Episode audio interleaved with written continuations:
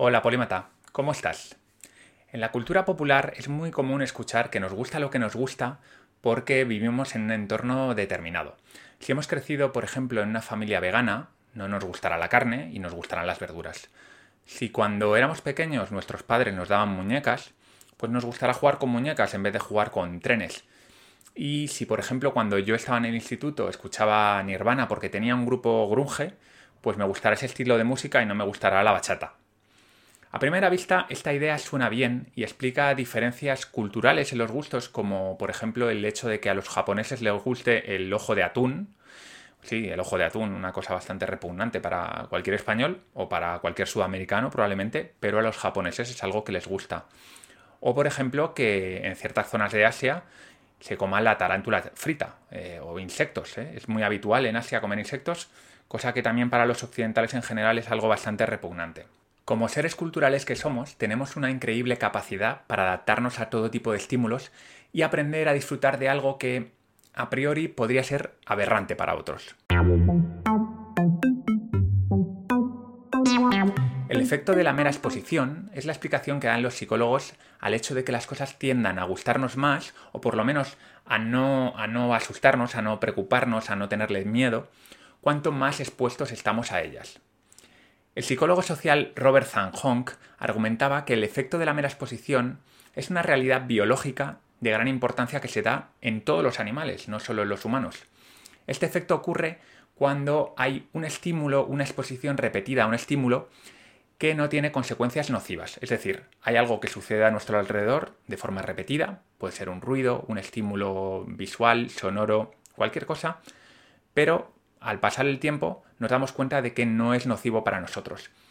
Tal estímulo se convertirá poco a poco en una señal de seguridad, es decir, en algo familiar, algo que no nos hace sentir mal, sino todo lo contrario.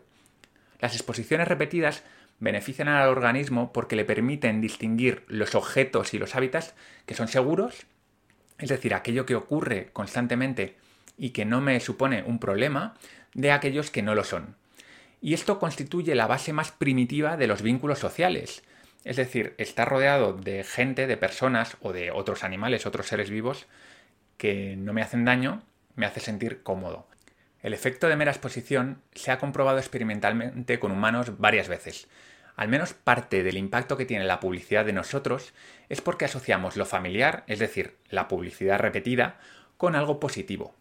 Nos gustan las personas que vemos más a menudo, nos gustan las marcas que vemos más a menudo. Cuando vamos al supermercado, esto ya lo he comentado alguna vez, sin darnos cuenta, muchas veces lo que hacemos es seleccionar aquellas marcas que nos suenan, bien porque las hemos escuchado en la radio, lo hemos visto en la televisión o en un anuncio de YouTube. No porque elijamos por características, por cuál es el mejor producto. Eso es demasiado cansado para nuestro cerebro. Por lo tanto, la publicidad explota esa carencia que tiene nuestro cerebro para hacer ese análisis mucho más exhaustivo. Como he dicho, no es un tema consciente y esto es una de las cosas más importantes que hay que entender para comprender el fenómeno de la mera exposición. De hecho, esto también se ha comprobado experimentalmente muchas veces. La publicidad subliminal, es decir, aquella publicidad que sucede sin que nos demos cuenta, como por ejemplo cuando estamos viendo la tele y meten un fotograma o un par de fotogramas en las que nosotros conscientemente no vemos nada pero que inconscientemente sí que lo hemos visto, sí que tiene influencia.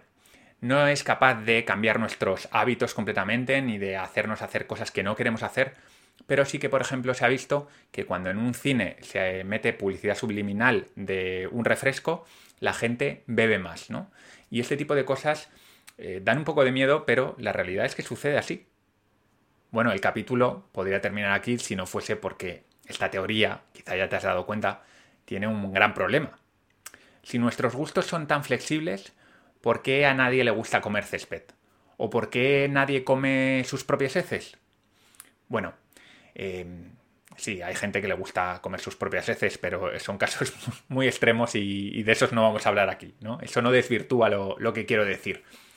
Una primera respuesta de sentido común sería que hay cosas que son antinaturales, es decir, que nos disgustan porque somos humanos. Y efectivamente esa es una respuesta acertada. Pero vamos a explicarlo un poco mejor. Por lo general, las cosas no nos gustan por puro capricho. Hay una razón biológica para que sea así.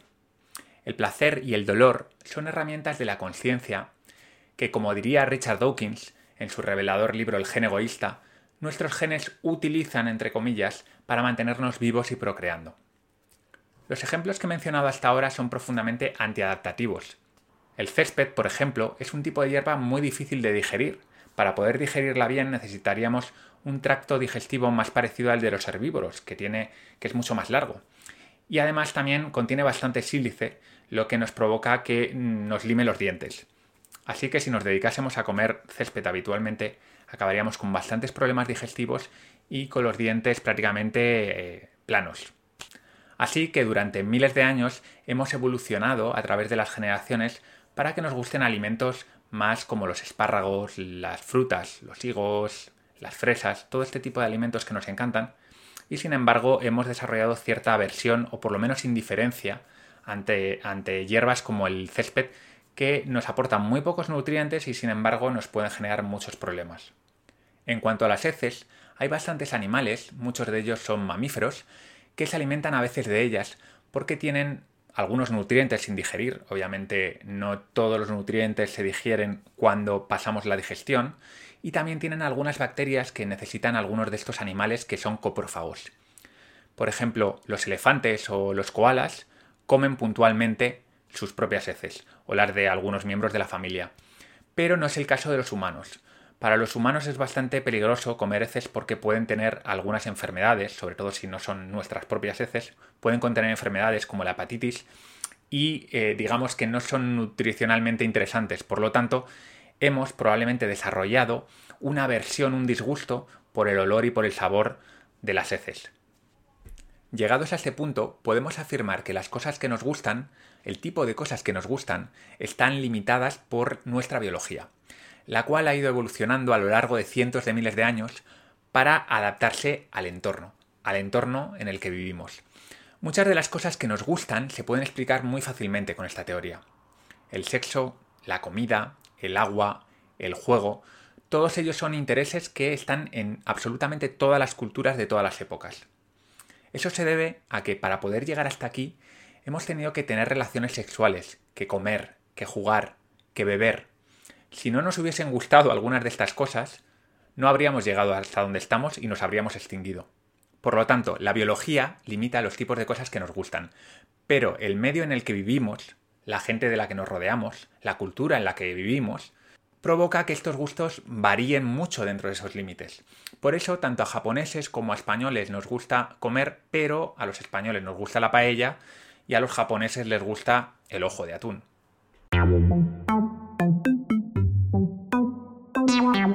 Podrías pensar, con muy buen criterio, que muchos de los mecanismos adaptativos, como nuestro gusto por el azúcar o por las grasas o el sexo, hoy por hoy no siempre son tan beneficiosos. Y tienes toda la razón. En el Paleolítico, la grasa animal, la miel, eran recursos relativamente escasos y nos sabían deliciosos porque nos proporcionaban muchas calorías en muy poco espacio. Debido a este fervor calórico, en 2021 amamos la comida basura y los refrescos azucarados. Por menos de unos 10 euros podemos ir al McDonald's y tomar un menú e ingerir hasta 2.000 calorías, que es más o menos lo que dice la OMS que hay que tomar en un solo día.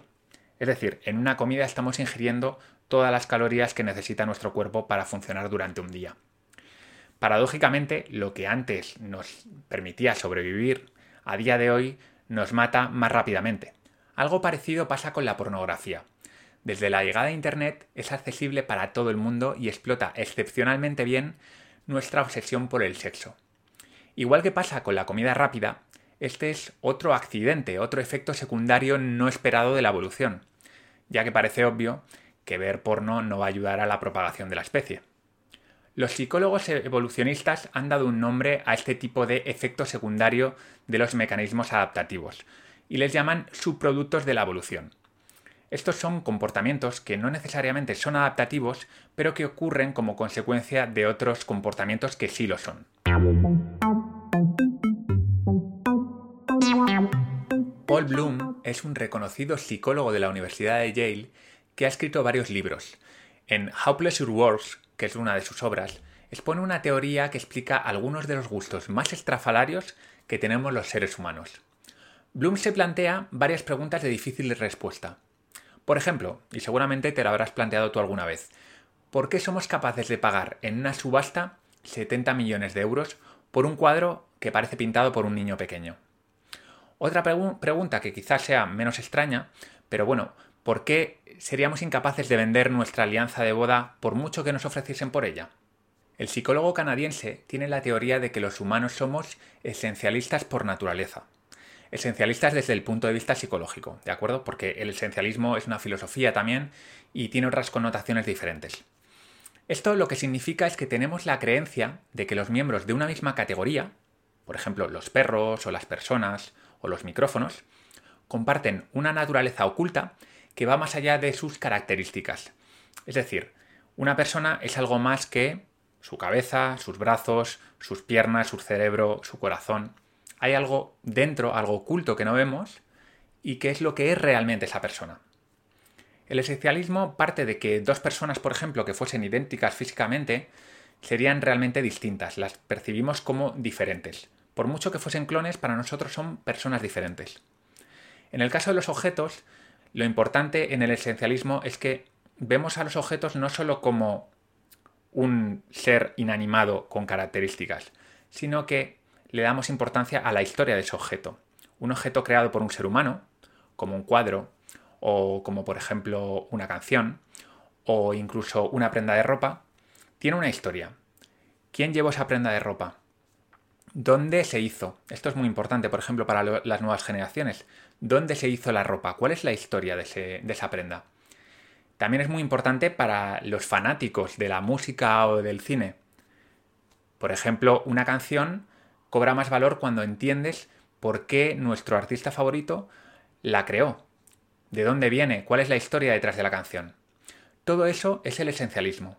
Es decir, no valoramos los objetos solo por su belleza o por su utilidad práctica, sino también por su historia, por quién fueron creados, quién los construyó y con qué intención los construyó. Esa es la razón por la que un multimillonario pagaría millones de euros por un Picasso y sin embargo no pagaría más que unos pocos cientos de euros por una réplica exacta del Picasso, pero que no fuese pintada por el maestro.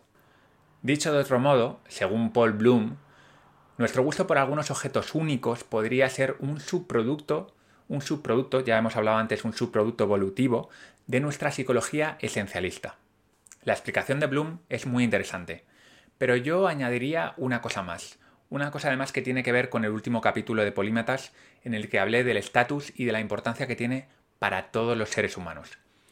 Creo que la gente admira obras de arte abstracto o objetos que no tienen ninguna belleza obvia porque esos objetos le ayudan a mostrar su estatus. Me cuesta pensar en que alguien se compre, por ejemplo, una obra de arte abstracto de millones de euros y lo haga de forma anónima, lo lleve a su casa, lo guarde en un cuarto donde nunca nadie lo vaya a ver y simplemente lo disfrute él en, soledad. Creo que en muchos casos detrás de este tipo de compras hay una necesidad de señalizar el estatus. Es decir, de decir, oye, soy capaz de permitirme gastarme 70 millones de euros en una cosa que no tiene una utilidad práctica.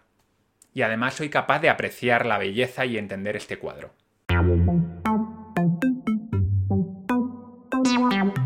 De mi investigación de esta semana saco dos aprendizajes prácticos que voy a compartir contigo porque creo que te pueden resultar interesantes. La primera es que la exposición continua a objetos, personas o ideas es un arma poderosa en manos de la gente que sepa utilizarla. Porque todo lo que nos acaba resultando familiar acabamos viéndolo como algo razonablemente positivo o como algo que no nos molesta. Imagínate las implicaciones que tiene esto en temas de propaganda, de publicidad, o de manipulación psicológica. Por otro lado, también he visto que la limitación biológica en los gustos es clara. Y por lo tanto hay una serie de cosas que siempre nos van a gustar y una serie de cosas que nunca nos van a gustar. Siempre nos va a gustar el sexo y siempre nos va a gustar la comida y siempre nos va a gustar relacionarnos con nuestros seres queridos. Y buscar los límites a esos gustos a veces me parece un poco absurdo. Es decir, querer transformar a las personas hasta cierto punto en el cual estamos chocando con la pura biología, pues en general me parece una pérdida de tiempo y hay que andar con los ojos bien abiertos cuando veamos que a nuestro alrededor ocurren cosas como esa. El gusto es algo muy complejo. La biología explica nuestros gustos más básicos, los que nos mantienen con vida, reproduciéndonos y los que nos hacen cuidar de nuestros hijos. Por otro lado, la cultura, la mera exposición a los estímulos que nos rodean en el día a día, es lo que nos convierte en seres únicos, con gustos particulares. Algunos de estos gustos son mundanos, como el amor por el wasabi o el café recién hecho, y otros son más sofisticados y complejos, como el interés por el arte renacentista o por la filatelia. Algunos de los objetos más codiciados no son útiles ni son bellos, al menos no en el sentido más superficial, pero tienen una historia increíble. Quizá fueron creados por un artista atormentado, que creó su última obra poco antes de su muerte, en soledad, en medio de una terrible enfermedad. Ahora, tú y otros de tu tribu valoráis a ese autor porque, quién sabe, la cuestión es que muchos lo valoran y con un poco de suerte, solo tú tendrás su última obra. Bueno, Polímata, pues esto ha sido todo por hoy. Espero que te haya gustado el capítulo y si todavía no estás suscrito a la newsletter que envío todos los domingos, que se llama Píldoras de Sabiduría, porque bueno, al final lo que pretendo es que seas un poquito más sabio cada semana con las cosas que ahí publico, pues te vas a polimatas.com con Y y te suscribes. Sin más, me despido, soy Val Muñoz de Bustillo, nos vemos la semana que viene.